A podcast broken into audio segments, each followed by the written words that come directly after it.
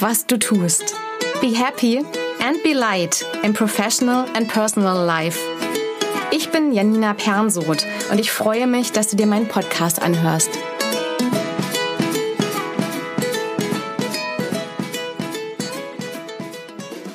Wen oder was fühle ich da eigentlich? Vom Nicht-Verarbeiten unserer Eindrücke. Es ist spät am Abend und ich stehe unter der Dusche. Wasser prasselt auf meinen Kopf und Eindrücke vom Tag ziehen in wahnsinniger Geschwindigkeit an mir vorbei. Eigentlich prasseln auch sie auf mich ein. Ich hatte einen sehr eindrucksvollen und vor allem auch sehr schönen und unterhaltsamen Tag. Ich habe recht spontan eine Veranstaltung moderiert mit vielen verschiedenen Künstlern. Etwas, was ich liebe und das mir wirklich Spaß macht. Ich habe ganz unterschiedliche und vor allem auch viele herzliche Menschen kennengelernt. Und in den circa zehn Stunden, die ich unterwegs war, hatte ich wirklich viele Eindrücke. Ich habe sehr viele Namen gelernt und interessante Fakten über Menschen, die ich anmoderiert habe.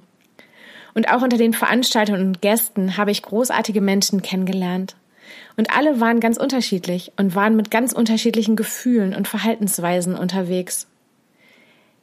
Der Junge, der einer Künstlerin beim Aufräumen hilft und dafür Anerkennung möchte.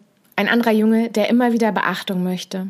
Dann der, der versucht, negative Energie zu verarbeiten und sich irgendwie abreagieren muss, nachdem er etwas nicht kaputt machen darf. Euphorische Zuschauer, zufriedene Künstler, ein Künstler, der enttäuscht ist. Auflagen von der Polizei, die den Gästen vermittelt werden müssen. Einer, der sich gerne länger mit mir unterhalten hätte. Sonne, Hitze, immer wieder Durst. Eine Ansammlung von Wünschen, Bedürfnissen, den unterschiedlichsten Emotionen und durch Gäste und Musikauftritte Dauergeräuschkulisse. Und gerade weil ich an dem Tag etwas gemacht habe, was mir Spaß macht, wäre ich früher gar nicht auf die Idee gekommen, dass ich danach vielleicht etwas anderes brauche. Eine Art Gegenpol. Dass ich vielleicht Zeit brauche, diese Eindrücke zu verarbeiten. Wahrscheinlich hätte ich mit etwas anderem weitergemacht, was mir Spaß macht. Irgendetwas, was ich für ein Abenteuer halte. Hätte meine Freizeit gut genutzt und mit so vielen Erlebnissen wie möglich vollgestopft. Und mir niemals Zeit gelassen, meine Eindrücke zu verarbeiten, weil ja dauernd neue dazugekommen wären. Und nicht wirklich getrennt, was meine Eindrücke, meine Erlebnisse sind, meine Gefühle und was ich will und nicht die anderen um mich herum. Seit ich mehr auf mich achte und mehr darauf, was ich brauche und was Erlebnisse mit mir machen, weiß ich auch schneller, was das ist, was mir jetzt gut tun könnte. Ehrlich gesagt, am Anfang fand ich das manchmal auch nervig, weil es mir so vorkam, als würde ich weniger schaffen und als könne ich weniger aushalten. Dafür habe ich früher halt hingenommen, dass ich mich oft erschöpft gefühlt habe und häufig krank war. Ich kannte das ja auch gar nicht anders.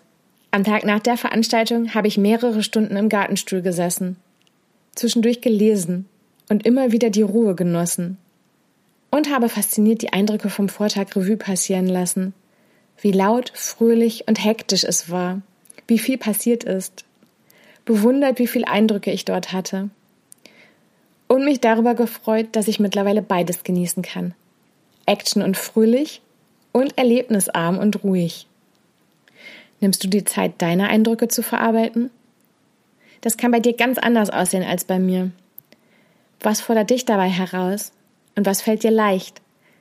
Schreibe mir das gerne, zum Beispiel unter meinen Posts bei Instagram oder Facebook oder in meiner Liebe, was du tust Facebook-Gruppe. Be happy and be light, deine Janina.